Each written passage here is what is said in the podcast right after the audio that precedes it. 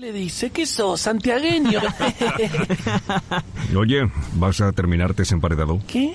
Da, abuelo, ¿por qué las así? Bueno, ahora debemos hablar de esta manera. ¿Qué? Ya entiendes, globalización es que debemos abarcar nuevos mercados. Da, acá joder. No, en serio, debes acostumbrarte, viejo. Vamos, el acento argentino es muy argentino. Sí, hasta suena por... Pero basta de decir hablar así.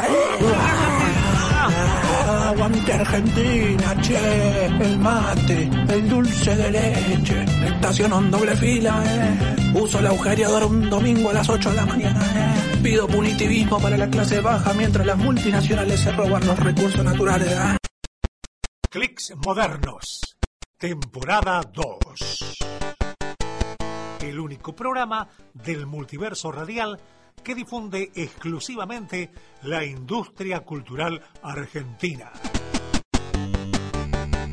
Lo audiovisual, lo editorial, lo multimedial. Haga clic aquí para unirse. Esta semana en Clicks Modernos celebramos el cine local. Nuestro compañero Cristian Álvarez, conductor de Avenida Godoy y gran artista en general, entrevistó al director Hugo Grosso, que está en plena filmación de su próximo largometraje. Y preparándonos para esta entrevista, el espacio de comunicación de los pibes y las pibas de Barrio Ludeña hacen un repaso por su carrera. Distrito Radio presenta a Hugo Grosso en resumen. Hugo Grosso. Es licenciado en Comunicación Audiovisual y realizador audiovisual. Fue regente, director y docente de Realización Audiovisual 1, 2 y 3 en la Escuela Provincial de Cine y TV de Rosario. En 1994 fue codirector de Negasegro, documental sobre el popular actor Alberto Olmedo. En 1999 fue codirector de la docuficción La Salvaje, basado en Rita, la salvaje mítica vedette rosarina. En 2005 fue director donde comienza el camino documental, sobre el recorrido poético y político de Fernando Bierri. En 2007 fue director y guionista de A Cada Lado, película que cuenta cinco historias que se mezclan durante la construcción del puente Rosario Victoria. En 2012 fue director y guionista de Tres Minutos en Mis Labios, película sobre fumadores crónicos. En 2017 fue director y guionista de Balas Perdidas, una serie para televisión de 13 capítulos basada en el fraude al Tesoro Regional Rosarino en 1992. Fue vista en la televisión pública. En 2017 dirigió un corto sobre el cuento de Roberto Fontana Rosa. Elige tu propia aventura. Dentro del largometraje, Fontana Rosa, lo que se dice un ídolo. Actualmente se encuentra produciendo la película Perro del Viento y la serie Ludópata. Resulta que Rosario hace unos días eh, amaneció con una noticia que es sumamente importante. ¿Por qué? Porque vos estás acostumbrado, acostumbrada a ver películas, a ver cine y muchas veces, generalmente, estás acostumbrado a verlo en televisión o en las plataformas, digamos, en la computadora y en distintos lugares.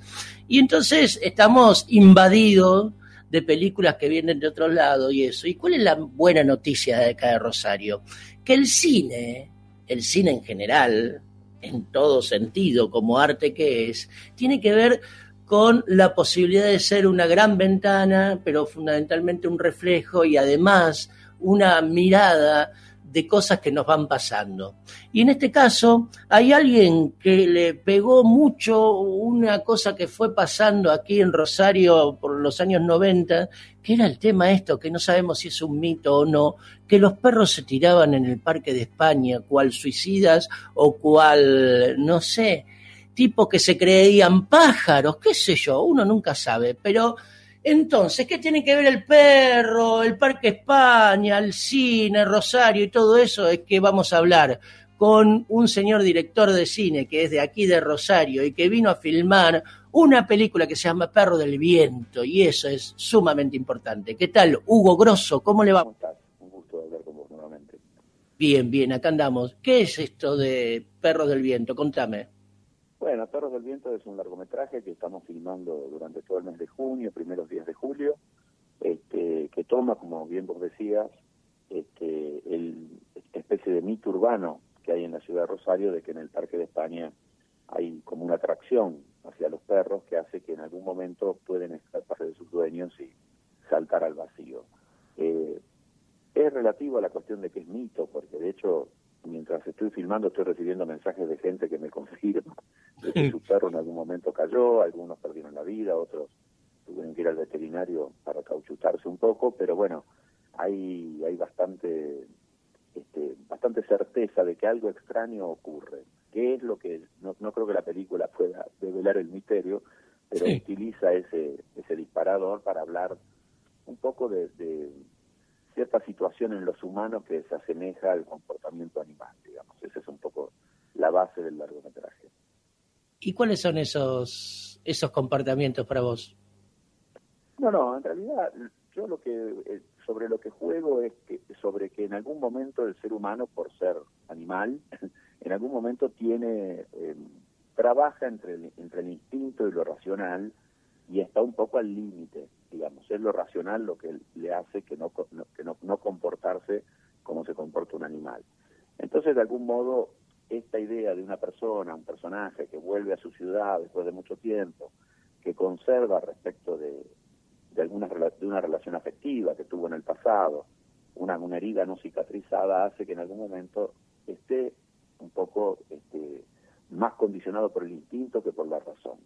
Y lo que pasa en la película es que, bueno, después triunfa la razón, por supuesto, pero durante los 90 minutos que entiendo que va a tener la película, hay una situación bastante límite en que el ser humano se animaliza y se comporta un tanto como se puede comportar un animal. En, en cuanto a otras cosas, digamos, sobre todo, por ejemplo, en cuanto al celo en, el deseo sexual, en cuanto a, este, al marcar el territorio, en cuanto a las relaciones con otros seres humanos, digamos, cosas que son bastante propias del perro, pero que muchas veces están también expuestas en el comportamiento humano y que, bueno, hago ese un poco paralelismo, este, bueno, para construir un drama, digamos, ¿no? Pero no, pero tomo el disparador y juego con esos elementos en personajes de carne y hueso, digamos. Bien, y contame, Hugo, contanos a todos, eh, cuando vos eras niño, en ese estado este, más cerca del animal incluso, ¿por dónde te criaste acá? Eh, yo nací en San Lorenzo y Callao, y siempre viví por esa zona, siempre, inclusive en algún momento mis viejos se fueron a, a trabajar en la provincia de Buenos Aires y cuando volví a estudiar, eh, también estuve durante parte de mi adolescencia afuera y cuando volví, volví a vivir por la zona, siempre Urquiza Rodríguez, medio esa zona semicéntrica, digamos, este, donde, bueno, por otra parte, toda mi familia materna estaba por esa zona, entonces, bueno, había un, arraigo muy fuerte y ya mis amigos, los inicios de la, de la militancia y todo eso eran dentro de, esa, de ese barrio, digamos. ¿Y el tema del cine cómo se te acerca? ¿Se te acerca por el lado racional o por el lado instintivo? Qué buena pregunta esa. Mira, en realidad yo creo que yo me acerqué al cine por una cuestión que tiene que ver con la dinámica del grupo. Primero me acerqué al cine porque a mí me hubiese gustado actuar, pero cuando era muy chico tuve un accidente y me corté un dedo de una mano y eso de algún modo me puso me puso como un freno, auto me autodistinguí, digamos. Este, porque pensaba que un actor sin un dedo era como una cosa, ¿no? Bueno, después tenemos a Lula, que es evidente, uno de, los dirigentes más importantes de Latinoamérica sin un dedo, y me di cuenta que posiblemente yo podría haber actuado. Pero eh, nada, me, inhibí de, de, algún modo por cierta cuestión de, vocación vinculada a la dirección, a la organización, a, mí, a cierta cosa del manejo del tiempo, de, las cuestiones estéticas dentro del cuadro, me fui, digamos, me fui sintiendo cómodo, más cómodo estando detrás de la cámara que adelante, digamos. Y eso, bueno, también tiene que ver con muchas cosas de, lo grupal, del fútbol, del asado, de los amigos. Hasta en algún momento, viste, que estas cosas que vuelven como que uno quiere jugar al fútbol con los amigos, pero a su vez quiere ganar, entonces quiere poner los mejores. Entonces esas cosas también me fueron, me fueron haciendo pensarme en el cine de algún modo de conducir un grupo y, encontrar las mejores este, las mejores armas para hacer una buena película. Así que medio que tiene que ver con eso, tiene que ver medio con una cuestión más que expresiva, una cuestión de, dinámica de trabajo, digamos, podría decir. y esto de, de, la falta del dedo y de estar atrás y de ser director, eh, para nosotros los actores, el director es alguien que pone el dedo en la llaga, justamente. ¿Cómo es tu relación con los actores? Mira, yo, digamos, se dice que tengo una buena relación, digamos, me parece, yo trato, de, por, por, esta misma razón que te digo, yo trato de, no, de, de encontrar un equilibrio, porque el cine en general encorseta mucho al actor, sobre todo al actor acostumbrado a un despliegue en continuidad escénica, digamos, en general la formación eh, del actor en general es teatral, ¿no? O sea, no hay escuelas de, de actuación en cine, por lo menos en nuestro país no hay muchas, hay experiencias, hay talleres, este, pero en realidad, digamos, cada actor tiene un poco su forma, eh, con lo cual hacer un taller o hacer una escuela de actuación en cine tampoco garantiza porque no siempre se filma igual. Hay, hay directores que filman en plano secuencia toda una escena, hay directores que van por corte, entonces todo eso es, una negociación constante. Yo lo estoy viviendo en el día a día del rodaje, ¿viste? Porque, digamos, por ejemplo, ahora estoy trabajando con Luis Machín y Roberto Suárez, que es un actor uruguayo excelente, y ellos, eh, digamos, hay momentos que yo siento su demanda de, despliegue escénico, o sea, siento esa presión y por eso tengo una concepción de una escena que es muy por corte, muy de planos muy cortos, donde hay donde el trabajo del actor queda muy subsumido al plano, a lo que digamos, porque a su vez el actor tiene una energía y una carga que es mucho para la cámara.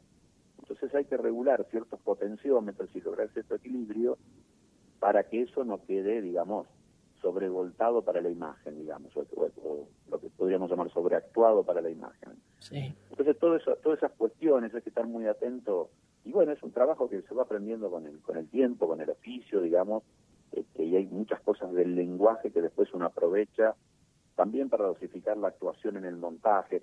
O sea que es una negociación muy fuerte donde el actor también este, debe entender y debe confiar mucho en que la mirada del director lo va a conducir eh, a buen puerto, digamos, y que, debe confiar que, que su trabajo va a estar no solamente contenido desde lo humano y desde lo expresivo, este, sino desde, desde una propuesta colectiva, digamos, donde son, ya te digo, negociaciones, acuerdos, donde a veces uno puede estar puede estar conforme o no del todo, pero bueno, se, se va se va acordando, se va manejando, digamos, piloteando sería un poco la la, cuestión. Ahí estamos escuchando a Hugo Grosso, estamos conversando, es director de cine y está filmando en este momento Perros del Viento aquí en nuestra ciudad. Hugo, y esta complejidad que tiene el cine, yo en lo particular creo que para filmar, para ser un director de cine y, encarar, digamos, una película hay que estar bastante loco. Eh, bueno. ¿Qué es lo que te gusta más de la parte del cine, de esto de ser director? Eh, no, bueno, me gusta mucho el vínculo con los actores. Eso realmente, digamos, me gusta ese, equilibrio que te decía antes, este, em, de estar un poco entre, eh, eh, posiblemente tiene que ver con esto que hablábamos al principio, ¿no? De, estar saltando entre el delante y el detrás de cámara, ¿no? Digamos, de alguna manera estar tratando de de conducir esas emociones o canalizar esas emociones de los actores y a la vez estar viendo cómo todo eso se va a pegar y se va a transformar, porque bueno, además, bueno, cuando uno filma, altera todos los tiempos lógicos de, la narración y, del, y de la escena. O sea, muchas escenas empezamos por el final, después, digamos, de acuerdo a la posición de cámara, la, alteramos totalmente. Entonces hay una cuestión de, de un equilibrio, de una cosa medio psicótica, de estar en el todo y estar en el fragmento, digamos, que es este, es bastante complejo. el vértigo, ¿no? El vértigo que tal vez sintieron estos perros al acercándose al Parque de España. Algo así, algo así, algo así. De todos modos, hay una cuestión que quería, este, que coincido con vos plenamente, porque escuchaba lo que decías al principio, este, hay algo también del desafío que es muy motivador, del desafío de hacer cine en nuestra ciudad, de hacer cine en nuestro país, este, digamos, de, tengamos en cuenta que si, eh, si no existiera el fomento a la industria nacional del cine, eh, hoy el 80% de la producción que vemos es norteamericana. Y si no, no tuviéramos la, la, pequeña posibilidad y el apoyo como para hacer nuestras producciones, todo lo que prácticamente hablaríamos en inglés.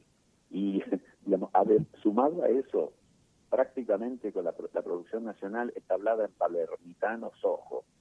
¿Se entiende? O sea, que hacer películas con una cierta marca, siquiera estoy hablando de, ni siquiera me meto en el federalismo o en el localismo, digo, con, con mirada diversa, me parece muy valioso. Es un desafío este, muy interesante. Y por otra parte, yo fui docente en la Escuela de Cine de Rosario, digamos, y, y tengo, digamos, una, un, he tenido y mantengo un fuerte compromiso con la formación de las nuevas camadas cinematográficas y todo, y estoy maravillado por encontrarme con pibes de 20, 25 años que tienen una capacidad técnica impresionante y que si de algún modo no seguimos garantizando que se pueda producir en nuestro medio, se van a terminar yendo, primero a Buenos Aires después afuera, porque tienen, tienen otra cabeza, digamos, tienen otra cabeza técnica, ¿me entendés? Y bueno, es muy emotivo ver eso, digamos, a la distancia cuando algunos locos, el Nene Molina, Bertone, Postiglione, Mario Piazza, hace, qué sé yo, 40 años intentábamos empezar a hacer algunas cosas acá en Rosario y pensábamos también en crear una escuela nocturna gratuita para que cualquier hijo de vecino pueda hacer cine. No, no éramos muy conscientes de que el resultado podía ser que existiera eso, este, ya, ya dejó de ser una cosa medio de, de, lo que te decía al principio del fútbol, una, una aventura de que bueno, vamos, vamos a un picado. hay un profesionalismo muy muy fuerte y una, una formación en el rol, ¿viste? ya no es una cosa integral. Hay un tipo que sabe hacer poco y hace eso de una manera, una precisión fantástica.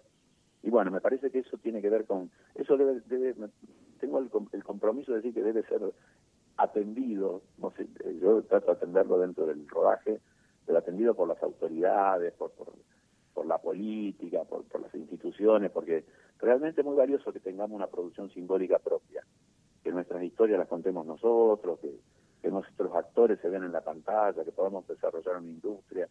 Eso es muy motivador más allá de las cuestiones personales de la historia, digamos, ¿no?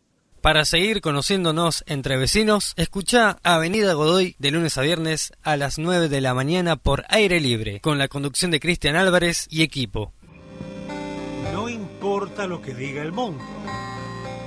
Hay mejores cosas que mirar que la pared.